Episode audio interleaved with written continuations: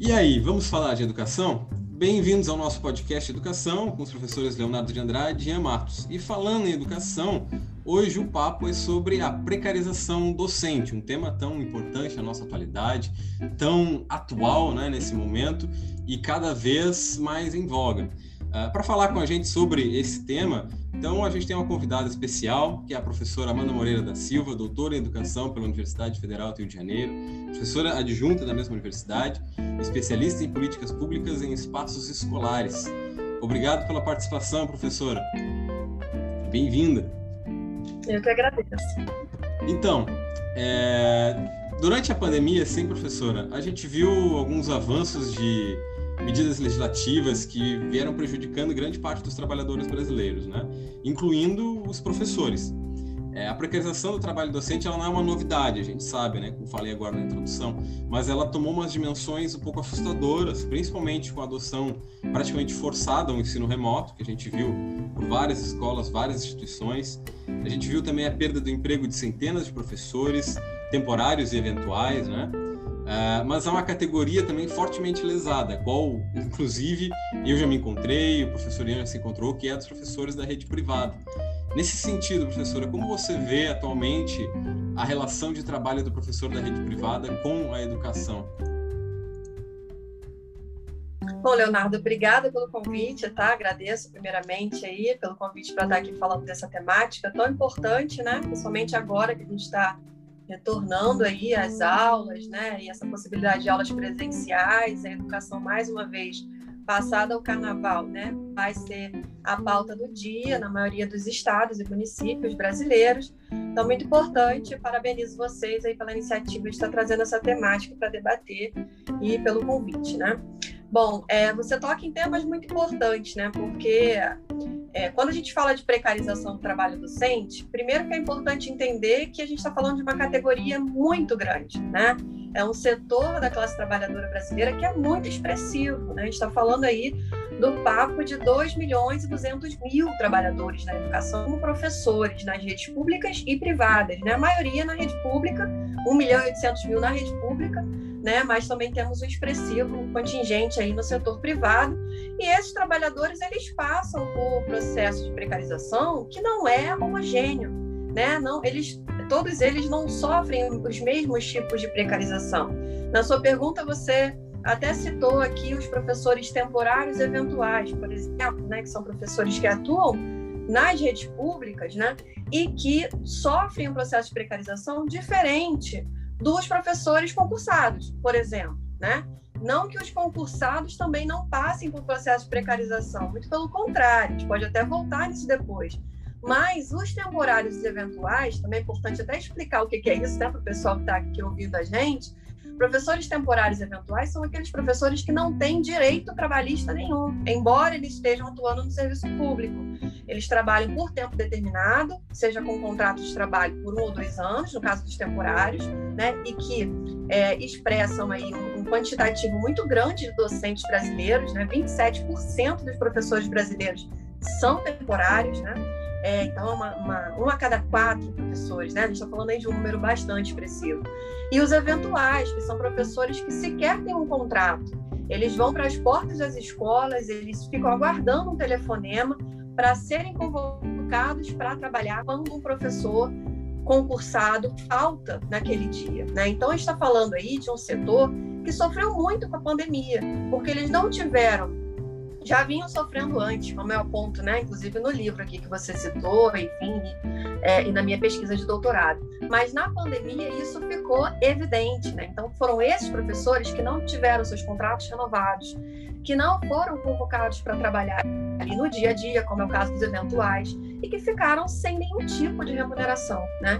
E aí entrando já na sua pergunta específica, que é a questão dos professores que atuam nas escolas privadas, a gente tem que tratar da mesma maneira, né? Assim como na, na, rede pública, a gente não pode falar que todos os professores passam pelos mesmos processos de trabalho, pelos mesmos processos de precarização, na rede privada é a mesma coisa, né? A gente está falando aí de professores que vivenciam condições de trabalho muito diferentes, a depender da escola, da instituição escolar, qual ele está vinculado, né? dá para a gente comparar um professor que atua numa escola de elite, com um bom salário e tudo mais, com um professor que trabalha numa escola é, de periferia, né, uma escola privada muito precária.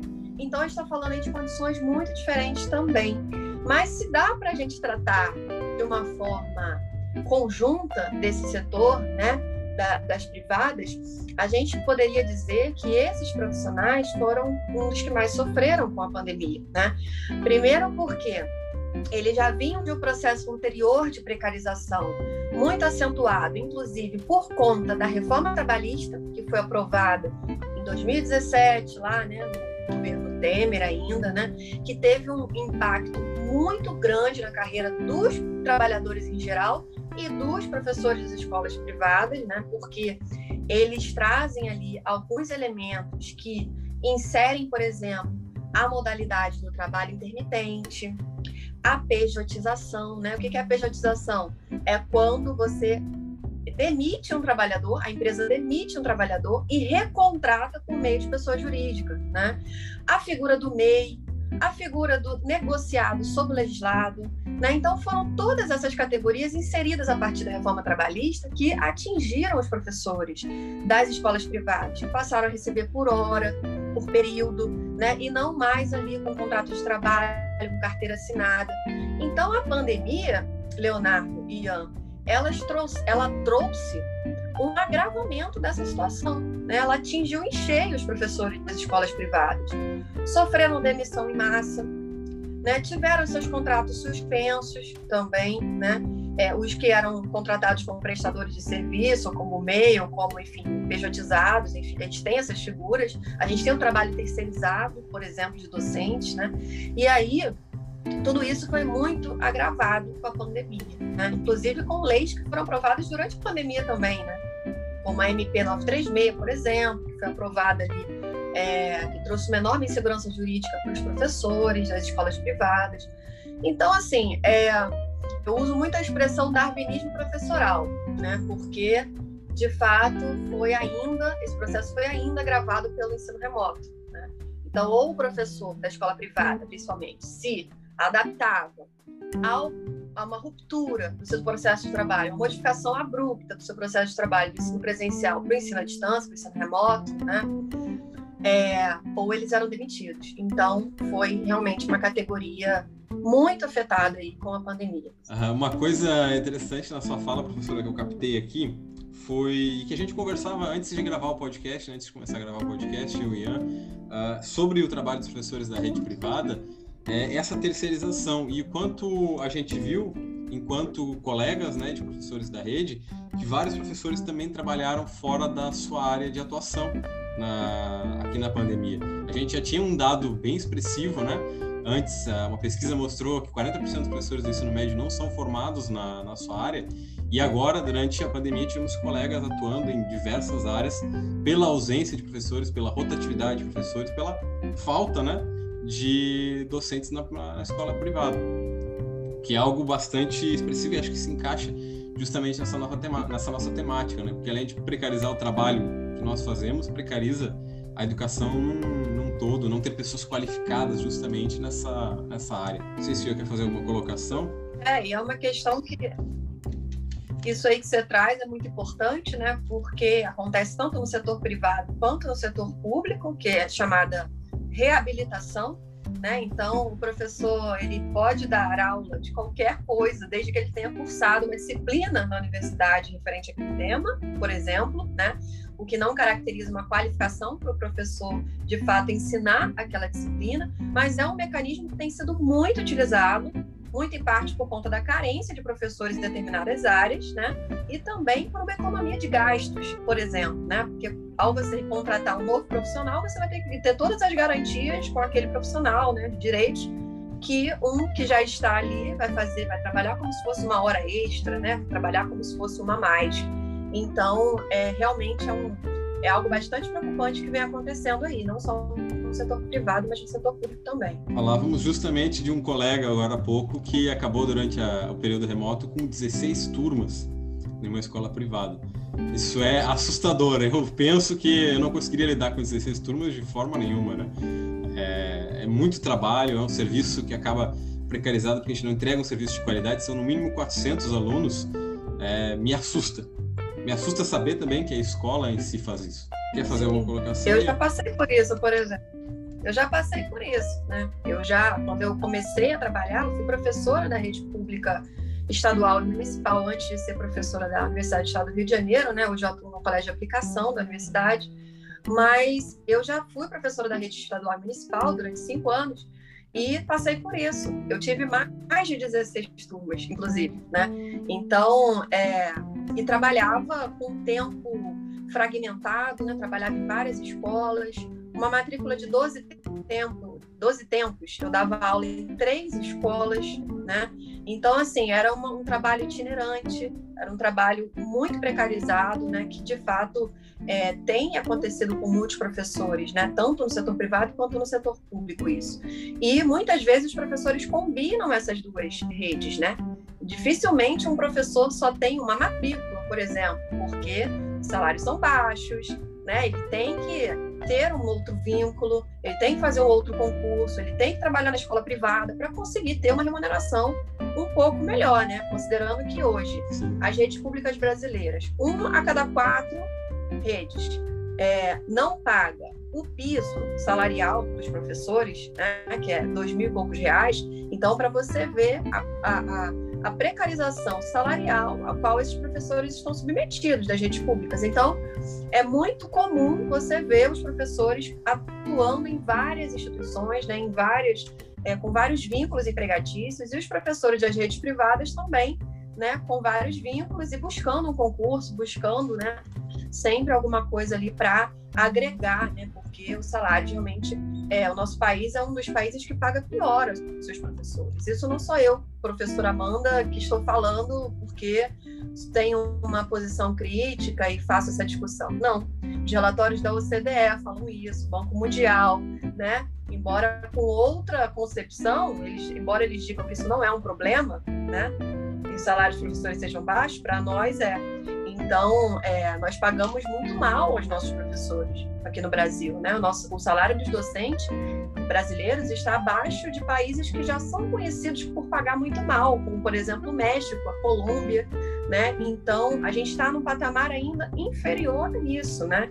Então, é uma questão aí que é muito importante a gente é, discutir, reivindicar melhores condições de salário, de trabalho que incluem o salário, né? Um melhor salário, um salário mais digno, para que o professor não precise justamente se submeter a esse tipo de coisa, né? De trabalhar em 10, 15 turmas ou mais, ou enfim, cinco escolas, enfim. Então, isso não caracteriza um trabalho de qualidade. Por mais que o professor se esforce muito para fazê-lo, que a gente sabe que fazem, esse esforço, mas é uma condição objetiva de vida, né? Você não consegue dar conta, você não consegue planejar como poderia ou como deveria, né? Você não consegue oferecer uma aula atualizada, né, necessária para os alunos, como ela deve ser, porque você acaba muitas vezes reproduzindo materiais que você já possui, ou muitas vezes reproduzindo materiais prontos, já pensados por essas instituições e organizações de empresariado que colocam as suas,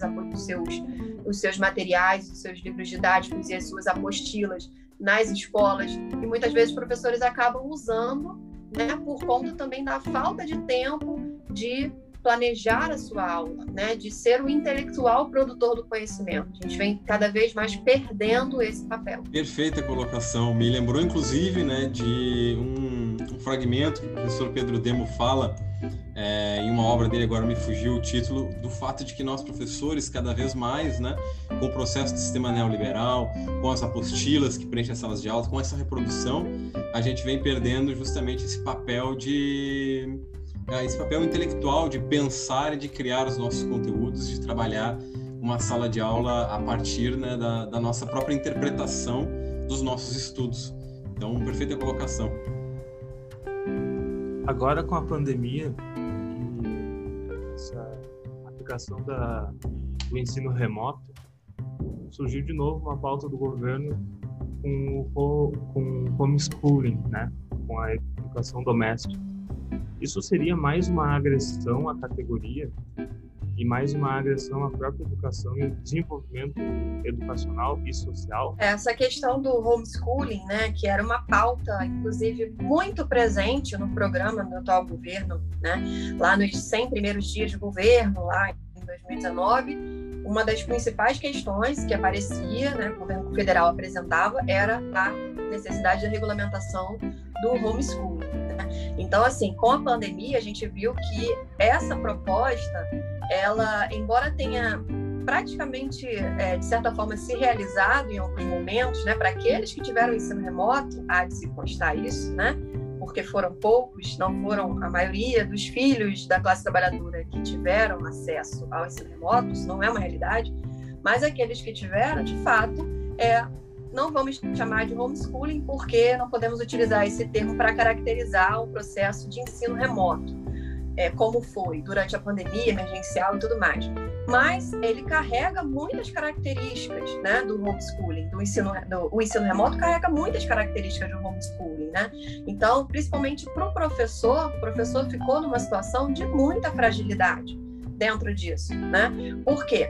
Eles ficaram cada vez mais. É, sujeitos né, a processos de controle do seu trabalho. Né? E aí eu falo tanto do ponto de vista das direções das escolas, quanto do, do próprio, das próprias secretarias de educação, ou mesmo dos pais dentro de casa, né? porque quando um professor vai colocar ali a sua aula, ele, vai, ele não sabe quem está do outro lado da tela, aonde aquilo está chegando, né? Então, qual audiência ele está tendo? Então, isso tudo é uma questão que fere a autonomia docente, muitas vezes, né? Porque o trabalho do professor ele passa a ser muito controlado e em tempos que a gente vive, né, que os professores são sim perseguidos, né, que o pensamento crítico é cada vez mais perseguido, né, uma, uma negação da ciência o tempo inteiro.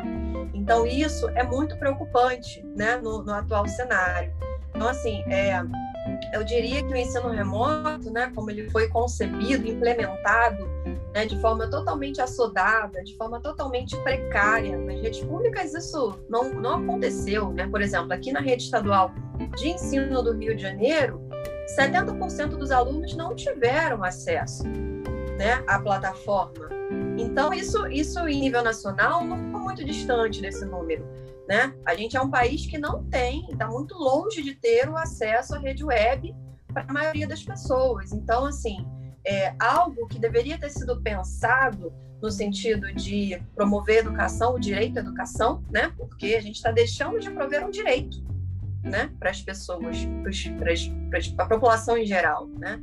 Então, 82% do, da, dos alunos em idade escolar estão na escola pública. Então, assim, a grande maioria da população ficou sem acesso à educação, sem o direito à educação. Né? E a gente pouco avançou nesse debate, a gente pouco avançou nessa necessidade de universalização da rede web, né? de uma, uma maior uma, uma, possibilidade né, de haver uma formação dos professores para atuar com essas novas tecnologias, para atuar durante esse processo de ensino remoto.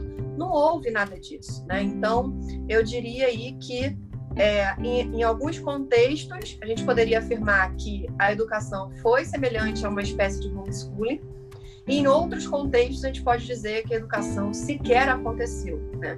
O que a gente já vai caminhar para um ano desse processo, que é muito preocupante, vai gerar um, um, um um, problema que até nós conseguimos resolver ou minimizar os danos de que foi um ano sem educação, praticamente, né? A gente vai demorar um bom tempo aí. E eu só espero que não recaia mais uma vez nas costas do professor a culpa de tudo isso aproveitando esse gancho, é, acredito que seja difícil não recair nas nossas costas, né? Parece que sempre a gente leva a culpabilização dessa situação, mas aproveitando o gancho, inclusive uma coisa que a gente reflexionava bastante, pensava, é, é, que para nós, né, criticamente sabemos que o ano não funcionou, a educação não funcionou, inclusive é um dado de 7 milhões de, de crianças e jovens sem educação no Brasil, mas para o, o, o discurso governamental, principalmente este que aí está, ela foi plena e funcional, né? É isso que as instâncias superiores dizem, que as pessoas tiveram educação, que funcionou o modelo remoto e funcionará o modelo híbrido. Pelo menos é assim que parece que se baseiam justamente para voltar às aulas. E essa questão que o Ian trouxe sobre o homeschooling me faz refletir o quanto esse discurso pode acabar sendo usado para os anos futuros, justamente para a aplicação do homeschooling, né? Se funcionou, entre aspas, agora na pandemia, a gente já pode começar a pensar na escola sem partido, pensar no homeschooling, pensar em todas essas questões. Então, me parece bastante preocupante, na verdade, além dos problemas educacionais que a gente vai ter no futuro, o cenário que vai estar diante da gente daqui a pouco. Sim, é isso, né? É esse fantasma que nos assombra. É isso, né? A questão do ensino híbrido, que é a próxima ameaça, ou algo que já está acontecendo em boa parte, inclusive, das escolas privadas, principalmente, né? Ele é, é, é, é uma ameaça tão grande quanto o ensino remoto em si, né? Porque o ensino remoto ele abriu as portas, primeiro, por um processo que já vinha acontecendo, que é da privatização da educação pública, né, principalmente. Então, ali a entrada das plataformas digitais nas escolas públicas, né, tudo isso são setores ali, Microsoft, Google Education, enfim. Essas grandes corporações, elas já estavam há muito tempo tentando se infiltrar nas redes, né, há muito tempo. E aí, com a pandemia, eles viram uma janela de oportunidades, um momento para se inserir mesmo de fato, né, porque boa parte das redes não tinham é, a possibilidade de ter esses recursos, de garantir esse tipo de acesso para os estudantes e acabaram aderindo a isso. Né? Então, assim, isso foi um processo que é, foi muito defendido né, pelo, pelo, pelos organismos internacionais, pela Unicef, pelo Banco Mundial, pela OCDE, foi é, defendido pelos seus representantes aqui no Brasil, né, que é o Movimento Todos pela Educação, entre outros aí, representantes do empresariado que defendem essa privatização da escola pública, não é de hoje, né, de décadas. E isso ficou muito evidente agora, né? E com o ensino híbrido, a possibilidade disso se manter e se aprofundar é muito grande, né? Porque ele faz com que não precise haver, por exemplo, é, a melhoria das estruturas das escolas, né? Porque você divide a turma em três, quatro grupos que vão se revezar, boa parte vai ficar em casa, outra vai ficar na escola, outra vai dois dias, outra vai três dias, né? Então não tem aquela coisa ali. É, isso também se dá nos dois setores, né? No privado e no público. O privado, isso já está acontecendo como uma, quase uma regra, né? É, as escolas estão fazendo isso, as escolas não deixam, a maior parte delas não deixou de ter aula, né, aula entre aspas aí, né, não deixou de seguir com as atividades durante o ano de 2020 com o ensino remoto, agora com o ensino híbrido, né, onde um terço da turma fica, vai para a escola, ou em casa e vai se revezando, isso já está acontecendo. Agora estão querendo trazer isso também para o setor, o setor público, né? Algumas redes já vêm apontando aí o retorno nesse formato, né? Não é, não é uma coisa só do Brasil, é no mundo inteiro tem acontecido esse tipo de iniciativa, né? E ao mesmo tempo isso exime da responsabilidade os governos de fazerem reformas nas escolas, aumentarem o número de profissionais de educação, contratação de mais professores, né? Então, quando a gente diz assim, ah, não precisa colocar todo mundo, né, na escola de uma vez, que de fato não dá para colocar. Né? A, nossa realidade aqui das escolas públicas ela é, é cruel. Né? A gente tem uma realidade de 50 alunos por turma, de salas de aula sem ventilação, sem janelas. 50% das escolas brasileiras não tem saneamento básico, né? 26% não tem água encanada. Então, assim, a gente está falando dessa realidade, né? Então, realmente não dá para voltar como é, como era, antes da pandemia, mas ao mesmo tempo, a gente não viu em nenhum momento, no ano de 2020, uma discussão no sentido de avançar numa pauta, de uma agenda para a educação brasileira. Né? De haver concursos, de haver concursos, inclusive, para profissionais que não são, prof... além de professores, né? profissionais, assistentes sociais, psicólogos, que tem uma lei que foi aprovada para isso, para que tenham esses profissionais na escola. E agora, mais do que nunca, a gente tem a necessidade de que tenham esses profissionais na escola porque a gente não vai voltar, a gente está voltando de um processo tranquilo, né? A gente está voltando de um ano com traumas, com perdas, com desemprego, com mortes, com uma série de questões que essas crianças, adolescentes e profissionais de educação vivenciaram, que a gente não pode estalar o dedo e voltar, né? Dizer que agora, ok, vamos voltar, mesmo com a curva da pandemia lá em cima, mesmo com os contágios ainda muito alto, né? considerado fase vermelha em diversos estados e municípios, né? E a gente instalar o dedo e dizer, olha, agora educação é serviço essencial e a gente vai voltar. Né? Não pode ser assim. Não é assim que a, que a banda toca, não é assim que a coisa funciona. E a gente, mais do que nunca, aí vai ter que resistir a esse processo, exigindo que as escolas, tanto públicas quanto privadas, for, ofereçam as condições de trabalho para os professores, que a vacinação no nosso país avance de forma significativa, que a gente tenha, no mínimo, uma fase verde, né, que a gente pode dizer, com o nível de contágio mais baixo, para a gente poder pensar num retorno que seja menos traumático para todos e todas, né? Acho que é um pouco isso aí sobre essa questão. Sim, é um. É, é a gente vive está vivendo um contexto complicado, né? Em todos os lugares, em todos os momentos, justamente isso que você mencionou, professora. É, o retorno das aulas, a, a força de tentar retornar às aulas. E uma coisa que eu ia lhe perguntar, inclusive, era sobre o andamento né, da, da volta das aulas aí no, no Rio de Janeiro. A gente viu, é, eu e Ian conversamos um tema sobre isso aqui no podcast, o retorno das aulas, né?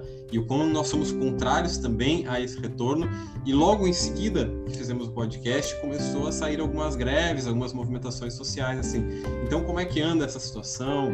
É, como é que está o contexto aí no estado? É, muito difícil, né? Primeiro porque, é, por exemplo, na rede municipal do Rio de Janeiro, que é a maior rede municipal da América Latina, diga-se de passagem, né, que não é qualquer coisa, olha o contingente de alunos que a gente está falando, não só de alunos, mas profissionais de educação, pais que vão estar né, se movimentando, pegando transporte público, enfim, um contingente que não está na, nas ruas hoje, vai passar a estar, né? Então, inevitavelmente, né? Não preciso dizer que isso vai contribuir para o aumento de casos. De fato, isso vai, vai ser uma questão que a gente vai enfrentar muito fortemente agora, né? Vai ter uma pressão, inclusive, aí do da população em geral que em nenhum momento os mais pobres deixaram de sair para trabalhar fora, né? Então tem uma pressão, inclusive, é, para que os filhos vão para a escola, por conta também da, da educação, da escola pública, principalmente, ser uma instituição que tem a sua função também de assistência, de alimentação, né? Então, agora, com o fim do auxílio emergencial, que a princípio será renovado a partir de março, tudo mais, por um valor muito baixo, 250 reais, mas o fato é, a população agora não tem esse, esse auxílio que a, ajudou aí no, durante o ano de 2020, né?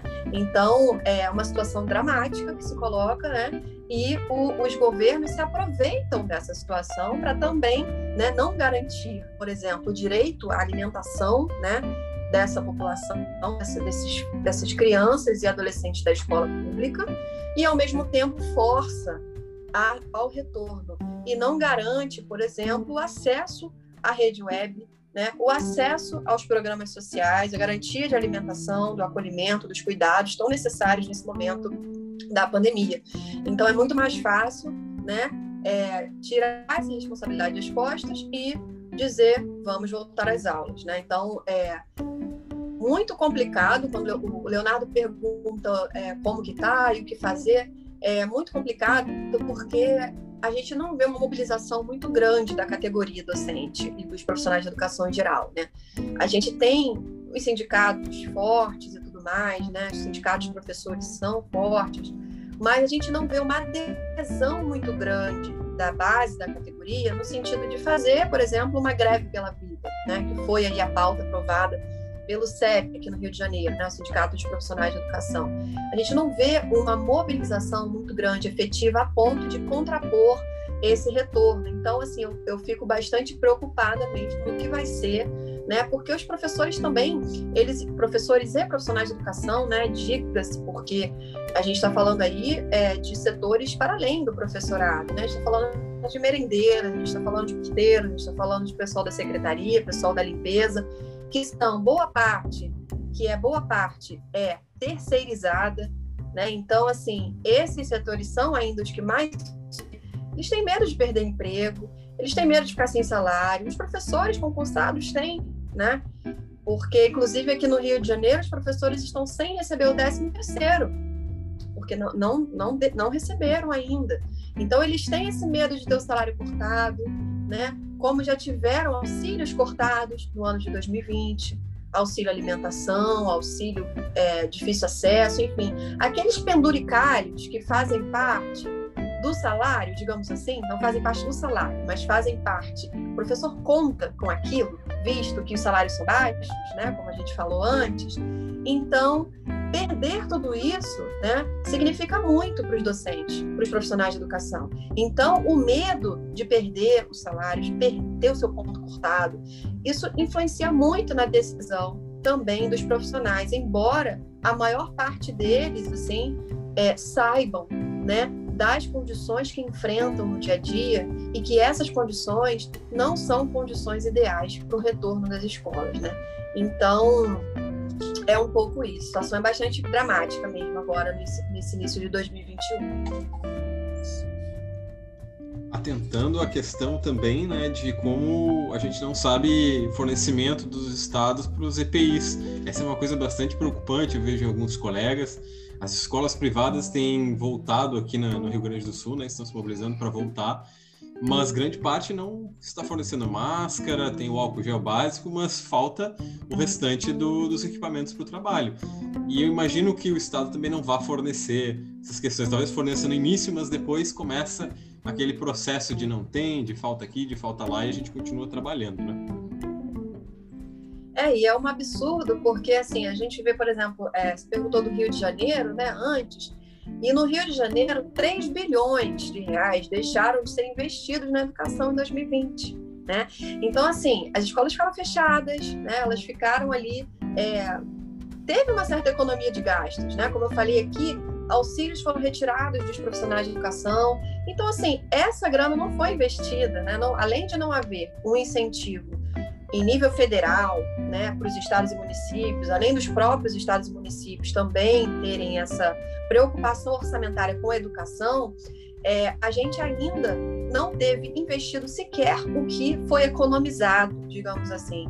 Né? Então, é, esse dinheiro ele precisa ser investido urgentemente na educação para esse retorno. Não é só EPI, o EPI é fundamental, né?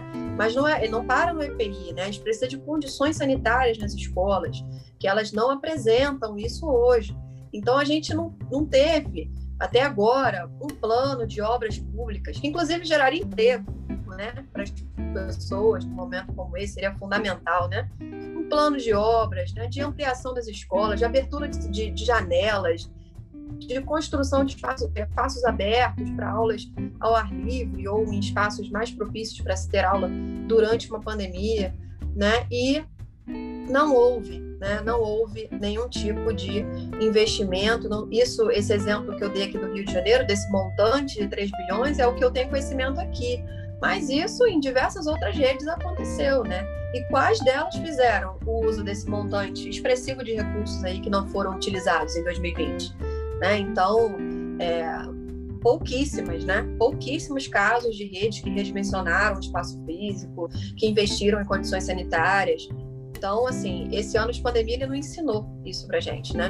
Ele, apesar de ter escancarado os problemas, né? E ter dito assim pra gente, ó, não é possível voltar, como outros países voltaram, né? Tentaram ali, voltaram, fecharam de novo, mas voltaram porque tinham condições melhores que a nossa né? Não dá para dizer que é a mesma coisa. O pessoal gosta muito de comparar, né? Ah, mas a escola em Portugal abriu. Ah, mas a escola na França abriu. Gente, a gente está falando de uma realidade, um país capitalista dependente, né? Que é um país que a educação sempre foi secundarizada, sempre foi, é, enfim, sofreu com a falta de investimento, né? Então, é, não é a mesma coisa. Não era possível voltar presencialmente em nenhum momento, assim como não é ainda hoje possível voltar. É, então, mas o que fazer? Né? Aí acho que é a questão que a gente tem agora para lidar com isso em 2021. Nos resta mobilização. Nos resta mobilização. Nos, nos resta fazer isso aqui que a gente está fazendo, falar sobre isso, conversar, né? conscientizar as pessoas, fala, conversar com, com os profissionais, com os pais, com os alunos, é isso que nos resta né, para que a gente consiga minimamente é, levar esse debate né, para a sociedade, para que eles não fiquem só ouvindo lá a Rede Globo, que defende com os residentes a volta das escolas, que não fique ouvindo só lá o, os pediatras, que adoram falar né, do retorno que é necessário e tudo mais, mas não está ouvindo o profissional da educação, não está ouvindo quem está na sala de aula, não está ouvindo quem sofre diariamente com as condições de trabalho nas escolas. Né? Então, é isso. Perfeito. É, e é interessante, né? voltando um pouco à, à, nossa temática principal, né?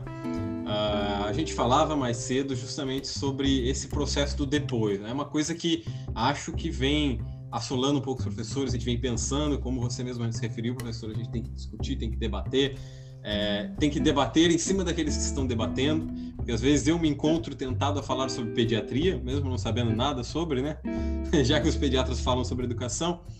Uh, e uma, uma questão interessante da precarização e bem complicada, né? Eu e o Ian conversávamos, é justamente alguns movimentos que vêm acontecendo por conta da pandemia. Aqui no Rio Grande do Sul, muitos municípios estão lançando contratos uh, ao invés de lançar concursos públicos. Tem muitos concursos já passados que não foram chamados novos profissionais. A gente entende que esse processo do lançamento de contrato, de buscar professores eventuais e professores contratados é justamente para precarizar cada vez mais o trabalho, ter pessoas desprendidas e poder né, acabar se livrando desse profissional a hora que quiser e inclusive como acontece bastante aqui desde uh, o governo do Sartori, que foi o nosso governo anterior, ter uma reserva de pessoas. Esse é que mais acaba vindo nos editais que a gente encontra para a rede pública, ter uma reserva de professores, seja lá o que isso signifique, né? Mas você acha, assim, professora, que a gente vai ter uma precarização talvez maior do nosso trabalho quando essa situação passar um pouco nos próximos governos, talvez? Se esse governo se manter, com certeza. Mas como é que é o cenário é, diante de, dessa questão, assim? É sobre, sobre o futuro, assim, acho que a gente não precisa nem ter bola de cristal para a gente é, vislumbrar o que virá, né? Porque a gente vem passando por um processo que é, vem se agravando desde a década de 90, para ser bem preciso, em relação a essa questão da precarização que você aponta, dos contratos temporários e tudo mais. Esse é um processo que ele vem desde a década de 90, que foi uma década que, é, cabe lembrar, né, uma década que o neoliberalismo chegou com força no nosso país, né? A década da desertificação neoliberal, para ficar aí nas palavras do Ricardo Antunes, né, sociólogo do trabalho, e foi uma década que devastou o serviço público, né? devastou o serviço público, ampliou a terceirização do serviço público. A terceirização hoje ela não chegou com força aos professores, né? mas apesar de a terceirização não ter chegado com força aos professores, né, a, a, na escola pública, boa parte dos profissionais são terceirizados, mas os professores ainda não são terceirizados, em boa parte, números muito residuais de professores terceirizados. Mas nós temos uma quantidade muito expressiva de professores temporários, como eu falei, né? 27%, um a cada quatro né, no nosso país. Tem redes que têm mais de 50% do seu quadro docente de professores temporários. São 10 redes, no, último estudo que eu fiz, na minha tese, no levantamento da, das, redes, é, das unidades da federação, de, das 27, 10 tinham mais de 50% de professores temporários. Então, assim, são professores que não têm direito a férias, não têm 13 terceiro, não têm direito a nenhum tipo de licença. Eles são contratados por um ou dois anos, né, com contratos renováveis ou não. Então, são professores que não têm nenhum, nenhum vínculo, não criam vínculo com a instituição, porque ele não sabe qual vai ser o dia de amanhã, né? Ele não cria vínculo na escola, o que todos sabemos é fundamental para uma educação de qualidade, né? Você minimamente ter vínculo com seus alunos, com a, com a gestão da sua escola, não gosto nem desse termo, com a direção da escola, com, com os colegas, né? Então, o professor temporário, ele não tem nada disso, né? Ele é um professor itinerante. Então, isso cresceu muito, Leonardo, da, da década de 90 para cá, né? E agora, é, é, nos últimos anos, se intensificou ainda mais. E a pandemia, ela fez o quê?